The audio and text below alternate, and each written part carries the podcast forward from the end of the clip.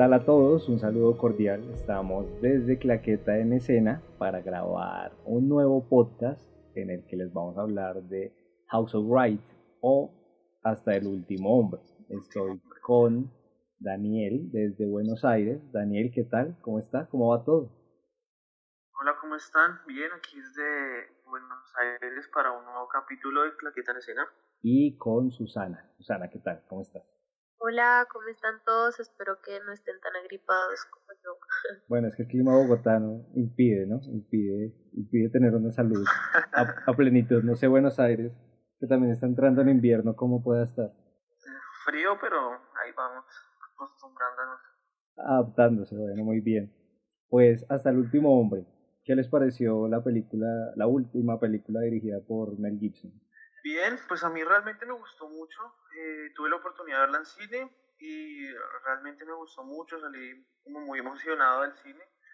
Eh, realmente tengo a, Mel Gibson como director en un muy buen concepto. Eh, no hacía una película hace mucho tiempo. Creo que su última película fue La Pasión de Cristo, si no estoy mal, como en el 2006. O sea, llevaba como 10 años sin dirigir. Tal vez Apocalipsis, Apocalipsis es antes creo. Después, mentiras, después, tal vez. Creo que fue no mentiras, creo que sí es Apocalipto, como en el 2006. Apocalipto tal vez en el 2007. Sí, pero lo cierto es que llevaba ya muchos años sin, sin dirigir. Sí, exactamente, sí, desde Apocalipto en el 2006. Diez años. Bastante tiempo. Y, y, bueno, la película también destaca por la actuación de Andrew Garfield, que le valió una nominación al Oscar como mejor actor. Susana, ¿qué, ¿cómo vio la película? ¿Qué le pareció? Eh, primero es una película que eh, me alegró saber que Netflix, digamos, incluyera estas películas eh, de los Oscars de este año en el mes de mayo, em, porque pues digamos, en mi caso no tuve la oportunidad como Dani de, ir a verla en cine, eh, apenas vi que salió en Netflix, dije como, pues ya sabía, pues por los Oscar, como que había sido nominada, todo el cuento. Y eh, cuando la vi, la verdad, me pareció una película eh, muy buena, pero también como muy bonita. Como ese lado de humano en la guerra, como no importa de qué lado eres, eres un ser humano y voy a tratar de ayudarte. Entonces, digamos, este papel que hace Andrew Garfield es demasiado Em, como creíble, sensato, te conecta, te sensibiliza. Y, y por ese lado eh, me pareció pues obviamente estupenda su actuación. Bueno, contando. Algo que, que tiene esta película es que pues es una película de guerra obviamente, pero lo que decía Susana, o sea, tiene cosas de que puede pasar como una película de romántica, ¿sí? Pero también es, tiene escenas de guerra muy crudas, es como fiel al estilo Gibson. esta película. Sí, muy fiel al estilo de Mel Gibson. Bueno, pero hablando un poquito más de qué va la película, les podemos contar que es la historia de Desmond Doss, que es una historia basada en un hecho real, sobre todo en un documental que se publicó en el año 2004 y narra eh, su experiencia en la guerra. El protagonista es un voluntario para la Segunda Guerra Mundial que era un adventista del séptimo día y un objetor de conciencia. Entonces era como el choque de este hombre no porta armas, pero quiere ser voluntario de la guerra, la cosa más eh, contradictoria del mundo. Y a partir de ahí se desarrolla la idea de la película. Sí, o sea, es muy bueno ver cómo ese conflicto que por el cual atraviesa el personaje, de realmente estar sea, de verse confrontado por sus mismos compañeros, uh, por su familia, y aún así tener que permanecer firme en sus convicciones. Eh, es una, una película con una gran reflexión moral, realmente. Sí, a mí me parece que te, te, hace pensar, ¿no? Como de las personas, ¿por qué no defienden su ideal? Lo que creen un poco, lo que sienten es, es toda una carga emocional lo que brinda la película. Y bueno, para empezar a hablar del desarrollo de esta, vámonos por los personajes. Desmond 2, Andrew Garfield. Para mí, nominación al Oscar totalmente merecida. Susana, ¿qué opinas? Totalmente de acuerdo. Eh, como decía anteriormente, eh, le da mucha credibilidad a, a su personaje. Vemos que es un personaje que lucha, o sea, constantemente por sus creencias, no se deja y em, siendo como la autoridad y la jerarquía que existe en el ejército, él, él va hasta, hasta lo último, o sea, tanto que hay un, hay un punto que él, em, de hecho, puede quedar eh, preso, por decirlo, y, y él no importa, o sea, él es fiel a sus creencias y es un personaje que te conecta desde el primer instante y que asimismo por su hogar también vas entendiendo muchas cosas de las acciones que él hace y porque también hay una decisión de no tomar el rifle en el momento de la prueba del rifle. Y eso se va se va entendiendo y se va se va viendo también en el transcurso mientras él está eh, en medio del combate que tiene la posibilidad en cualquier momento de coger cualquier arma de los cientos de soldados muertos que él ve y él no importa, o sea, él sigue arriesgando su vida por salvar las otras sin tener ninguna defensa, sino solo por decirlo así, su, su espíritu es como su mayor defensa. Entonces me parece que por ese lado es muy merecida también su, su nominación a, los dos. Yo ahí saco dos, eh, dos ideas. Yo digo que, habla, yo digo que o sea, realmente sorprende mucho ver a Andrew Garfield, eh, digamos que llevando estos papeles, porque siempre creo que todos lo recordamos por el Hombre Araña.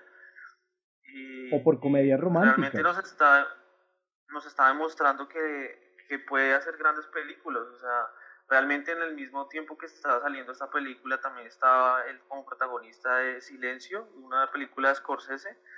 Y son papeles de hombres que se ven cuestionados ah, por su fe, eh, muy, buen, muy, bien muy bien merecida su nominación al Oscar. Lamentablemente no ganó, ganó eh, el hermano de este de Ben Affleck, lamentablemente, por Manchester by the Sea. Casey, Casey Affleck, que para mí, bueno, eso será tema de otro momento. Pero eh, yo también quiero, quiero recalcar el tema del de el peso que tiene la, la expresión de Andrew Garfield es lo que decía Daniel, de que no es algo que uno esté acostumbrado a ver y te proyecta muchos sentimientos con los rostros que hace, que tú, yo no recuerdo un papel de Andrew Garfield así, en silencio tal vez, o sea, se está reinventando un poco como, como actor y sobre todo en lo bien escrito que está el papel, porque esta historia se puede contar de cualquier manera, tú puedes decir, no, es que yo no creo en las armas, pero no contar el trasfondo de por qué no creen las armas, y no te lo tiran de una sino que te van diciendo, es que pasó esto. Y la primera escena me parece maravillosa. Y no, eso no va a quedar spoiler a nadie, pero cuando los dos hermanos pelean es porque es el cimiento de ver algo que va a crear. Y, y vamos, o sea, y no solo eh, con Andrew Garfield, ya estamos hablando de más personajes. Está el personaje de Hugo Weaving, que es más recordado por películas de Mad, como Matrix, como el, eh, el Señor de los Anillos, que hace un papel impresionante, o sea, realmente vemos a este hombre como lleva las secuelas de la guerra, de haber perdido a todos sus amigos y de tener problemas de alcoholismo, de tener que volver a tomar la vida como la vida diaria otra vez, de saber lo que es la guerra y de ver de que sus hijos quieren ir a la guerra. hace un papel extraordinario. Vemos eh, se me olvidó el nombre de, este actor, el comandante, ¿cómo se llama el actor? o sí, sí, que siempre lo vemos en películas eh, cómicas. Es, muy raro verlo en este tipo de películas. Este es un choque porque Vince eh, desde que, no sé si vieron True Detective, pero desde ese momento ha empezado como a tomar un tono en, en, lo que está desarrollando en los proyectos más serio, pero es difícil. Yo, yo lo veía y yo lo asocio mucho con la comedia, siempre es, ahora, por, por presencia física, es una persona que impone siempre bastante. Sí, digamos, en, en ese caso yo creo que fue más difícil, digamos, en mi caso, a separar un poco esa parte de los personajes que él hace de comedia con este sargento, o sea, para mí fue más difícil esto que el choque, digamos, de ver a Andrew Garfield, que pues, como decían anteriormente, hacía Spider-Man. Para mí, digamos, sí, lo vi, bueno, hubo Spider-Man, pero después fue muy rápido para mí como olvidarme de eso y, y digamos, la actuación de él me permitió como eso. Y eh, lo, eh, pues lo contrario que pasa en el caso de, de este, pues realmente como comediante, porque de verdad han sido pues varias las películas en las que él ha estado presente. Y por eso yo también creo que a mí se me dificultó un poco al inicio como tratar de separar como la comedia con esta película que pues de verdad de, de humor no tiene casi nada, son las partes como de que mientras dos le coqueteaba a la novia, como esas partecitas, pero pues de comedia no tiene mucho. Entonces, y con respecto eh, a lo que hablaba eh, Dani del, del personaje eh, que interpreta Hugo, Ajá, este personaje a mí me pareció demasiado, ¿cómo decirlo? Como que al principio yo decía, este tipo, ¿qué le pasa? o sea, como, ¿me entiendes? Porque al inicio tampoco te sueltan todo. Entonces, a medida que pasa la película, también te van explicando por qué los personajes son de esa forma, por qué actúan así.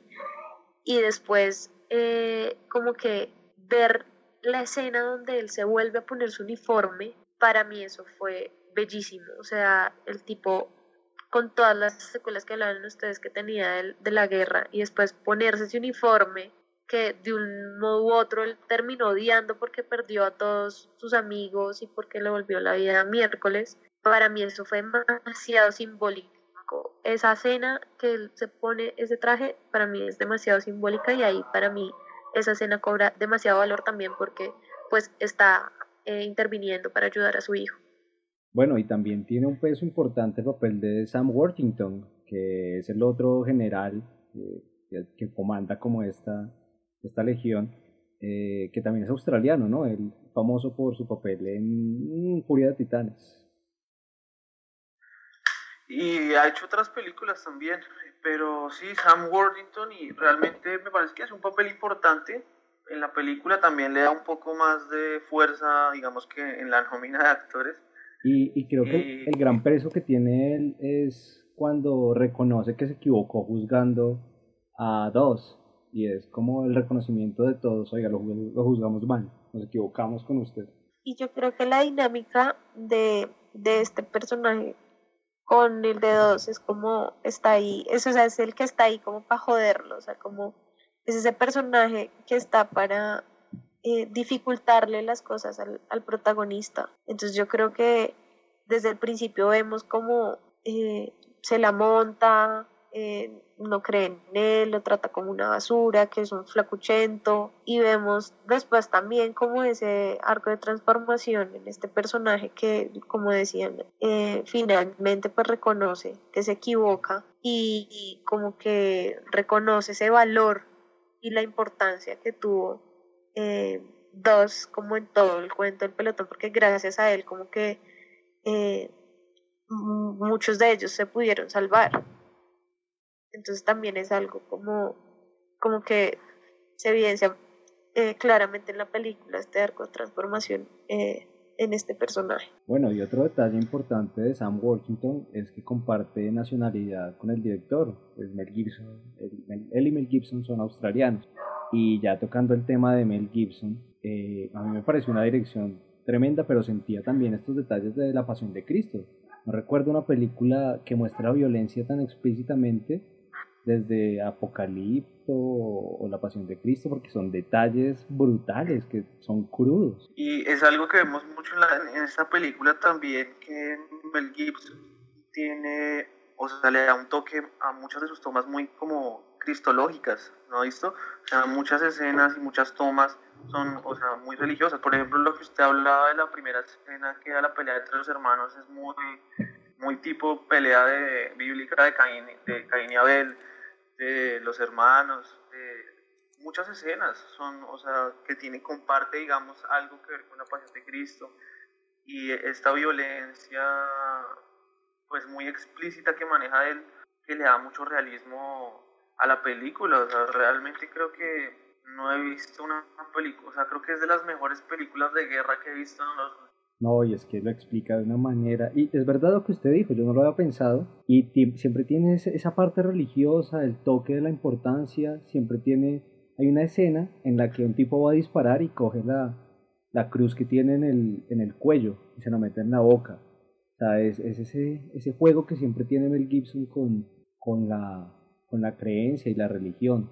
A mí particularmente cómo, cómo lleva el hilo. Eh, eh, los, escritores son Andrew Knight y Robert Shekan, que le ayudan también a, crear unos personajes y a ir desarrollando una muy buena dirección. No sé ustedes cómo vieron ya el tema de los aspectos, los aspectos técnicos, como los planos, a mí hubo planos que sobre la batalla me gustaron, mientras que hubo... Sí, porque lo que usted decía, pocas veces se ven batallas así de bien representadas, pero no me gustó, por ejemplo, cuando es la, los disparos de la Armada Naval. Lo vi tan irreal que dije, pues, pues sí, pero no, está ya muy computador. Sí, digamos ahí, eh, yo acuerdo con Jesus, digamos, pues en, en, esa parte, en esa escena que, que Jesus recalca que se ve como medio ficti, Eso para mí es como lo único, porque digamos, en cuanto a, la parte de la batalla como tal, a las heridas, a lo que él trataba de, mientras curaba a sus, amigos, pues eh, se vio muy real. Para mí, como que estuvo muy bien manejada y los planos también, no hubo mucho plan, plano detalle como de esas heridas como tal, eh, pues porque igual también eh, muchas veces eso eh, puede como que quitarle atención o algo así porque puede que la gente después diga, uy, no, muy ficti. Entonces me parece que por ese lado también como que se cuidaron, eh, hicieron eh, muy buen uso de, de, las tomas cenitales, me parecieron muy buenas en, en el campo de batalla. Y, y también creo, si no estoy mal, la última cena eh, que pues no les voy a decir como tal, como es para no tirar la película, pero, pero es un plano general em, muy bonito, me pareció a mí como muy cuidado y, y que deja como todo, no sé, como muy simbólico. y hubo muchos planos que me parecieron muy simbólicos, como les decía, digamos, el primero que hablaba de la escena de los hermanos peleando, eh, el que les recalco que a mí me fascinó del papá de, de dos, eh, volviéndose a poner su traje del ejército, como son como esos, como esos pequeños planos que simbolizan demasiado y le otorgan una carga emocional también a la película muy importante.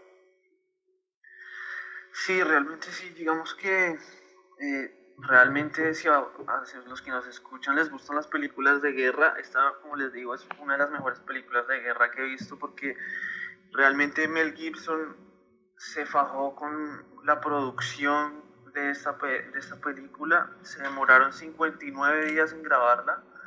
Eh, la mayor parte del reparto es australiano porque no tenían tanto presupuesto.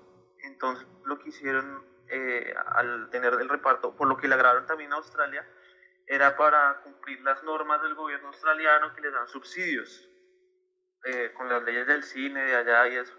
Entonces, por eso la mayor parte de los actores que vemos son australianos. Eh, también, ese detalle es muy interesante porque creo que uno no lo tiene en cuenta, ¿no? A la hora de, de saber de la Sam Worthington, la, la protagonista mujer también es australiana porque son como las normas que tiene cada país para dar subsidios, para eh, apoyar el, el, cine.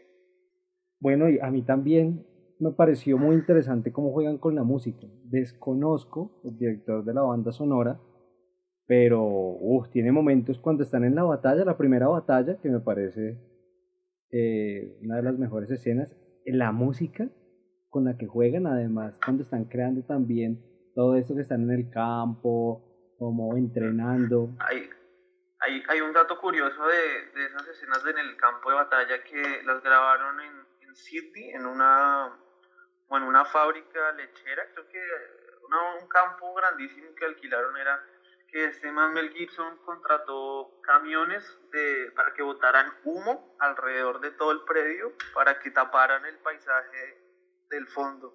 Por eso, digamos, en esas escenas se, no se ve el fondo, lo taparon todo con, con humo.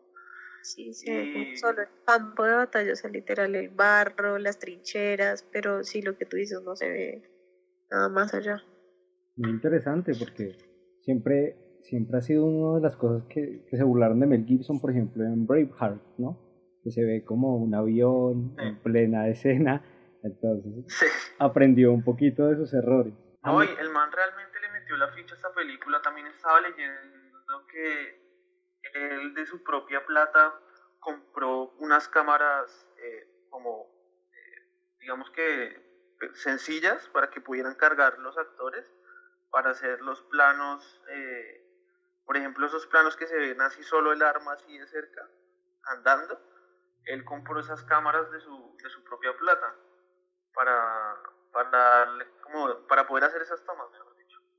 Y bueno, la, la crítica pues, favoreció a la película, le, le fue casi que sobre cuatro estrellas, eh, muy bien calificada en, en aspectos generales, es una película muy interesante y yo quiero retomar un tema que hablaba Susana cuando empezamos el podcast y es eh, la, la, situación de la guerra vista también desde aspectos personales, porque pues, siempre, siempre que vemos estas películas de la Segunda Guerra Mundial, de la Primera Guerra Mundial, decimos, bueno, es que el mundo ya aprendió y no va a volver a pasar, y uno dice, bueno, no sé, no sé, porque la situación es tan convulsa que también el cine debería servir para eso un poquito, ¿no? Para decir, oiga, todo fue crudo, porque, porque el mundo está volviendo a caer en eso. Sí, es cierto, esta película, como le decía, tiene una gran reflexión moral de que uno cree que uno solo no puede hacer grandes cosas, pero realmente con que una sola persona se lo proponga puede lograr un gran cambio.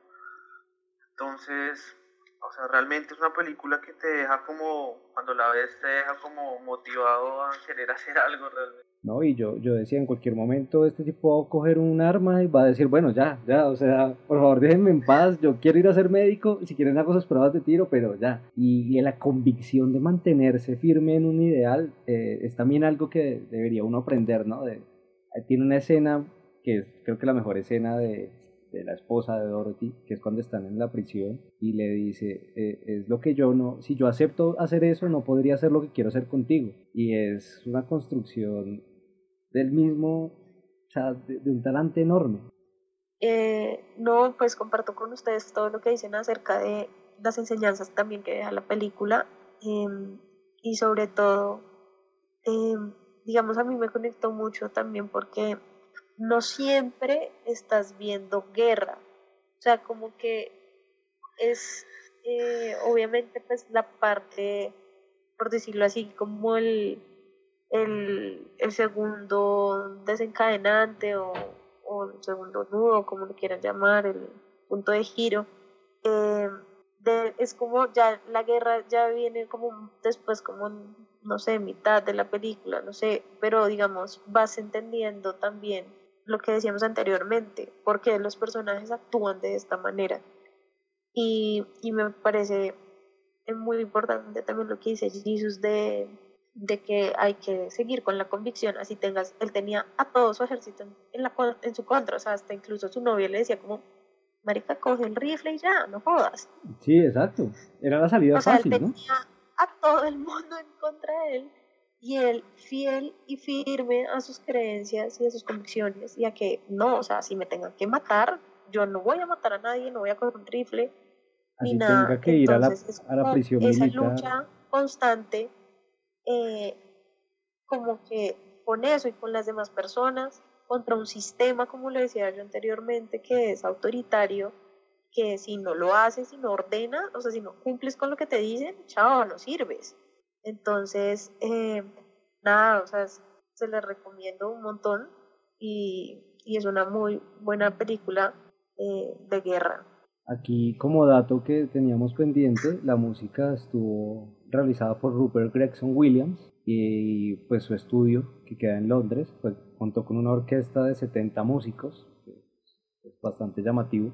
Y él también participó en la música de Hotel Ruanda, eh, entre algunas otras películas, como que también tienen que... Ah, bueno, y estuvo, fue parte de la de Wonder Woman, eh, que está en boca de todos en este momento. Bueno, ¿y qué calificación le damos a la película? ¿Qué opinan ustedes? Yo estoy súper de acuerdo en dejarle mis cinco estrellas porque me parece que si bien tiene fallos, eh, como los que dije de algunos efectos o que tal vez me hubiera, me hubiera gustado ver más el desarrollo del personaje de la mamá porque se ve que él tiene una relación especial con él, porque los dos tienen una, una relación especial, mm, creo que el mensaje es claro, ¿no? Es una película de guerra que manda un mensaje de paz, cosa que me parece impresionante. Yo también le doy cinco estrellas, realmente me gustó mucho la película, eh, digamos que como datos así curiosos de la película, pues una película, digamos que cuenta con un presupuesto de 40 millones de dólares, que logra un despliegue de producción como el que vimos, o sea, es para aplaudir también que no solo, digamos, nosotros la recomendamos, estaba viendo que cuando la, la presentaron en el Festival de, de Cine de Venecia, cuando se acabó la película, el público aplaudió durante casi 10 minutos eh, al final de la película. Lo, lo, saben porque fue el mismo Mel Gibson el que contó el, el, tiempo que duró la gente aplaudiendo cuando se acabó la película. Entonces, además también se ganó, de sus seis nominaciones se ganó dos y creo que es una digna película para ver, o sea, no, no tiene pierde. Sí, estoy totalmente de acuerdo. Yo también concuerdo, le doy las cinco estrellas. Película que quieran, que me voy a poner a ver en Netflix, o sea, ya saben qué ver, no hay pierde, como decían, con esta película. Em, yo creo que los tres eh, estamos de acuerdo en que no se van a aburrir, que se van a conectar con los personajes, con la historia y con, con el mensaje que deja claramente. Y es que la película es de dos horas y cuarto, pero tú en ningún momento te sientes... Lo sientes. No, no, te sientes ni contento ni nada porque está generando algo. No sé, no en ningún momento le tienes que poner pausa. no sé si vieron ustedes la primera película del Capitán América, pero sentí que estuvo contada un poco por ese estilo. Como la historia del joven, cómo se inicia, cómo se vuelve voluntario, eh, cuando está en la academia y después el paso a lo que es el combate. Pero en el Capitán América nunca hubo un, como un detrás ideológico que te mostrara por qué el personaje es así, mientras que esta película sí te lo muestra. Ajá, exacto si no está tan bien construido desde como el pasado del personaje. Sí, bueno, y habrá que, que, ver si alguien ve el documental y nos cuenta. Yo creo que con la película entendí un poco la historia, no sé si le dé la oportunidad al documental, eh, pero estamos... Igual al final de la película también, que es algo que están usando hoy día con estas películas basadas en hechos de la vida real, es que muestran fotografías y cosas y en esta nos muestran una pequeña, pequeñas entrevistas a los verdaderos personajes de esta historia y, y, es algo que uno dice como wow, es, algo que nos, no se queda solo en el cine, o sea, es algo que realmente pasó. Obviamente sabemos que una película norteamericana nunca va a dejar mal parados a los Estados Unidos, pero, pero digamos algo de todo lo que vimos es, es la historia y y hay, hay que creer que, que, hay gente que puede hacer el cambio, que todo puede estar mejor.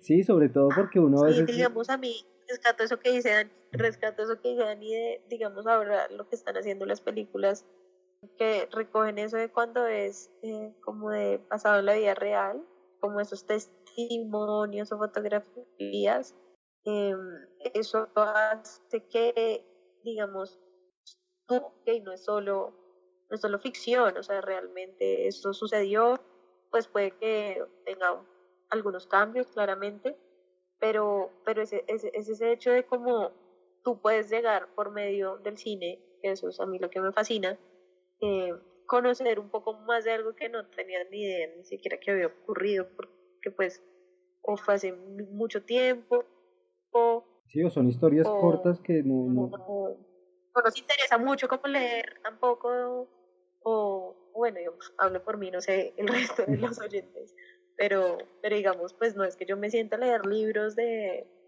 no sé, o, vainas, o, o digamos en este son, vainas son, historias que no conocemos.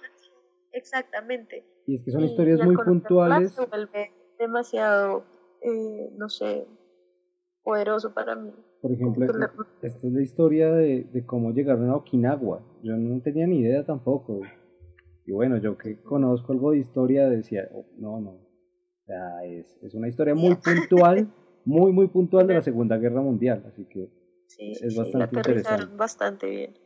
Bueno, pues nos cuentan si ven la película, qué les parece, qué opinan. Y, y bueno, nos estamos escuchando en un próximo episodio. Los dejamos. Chao. Hasta la próxima. Chao, que no se enfermen.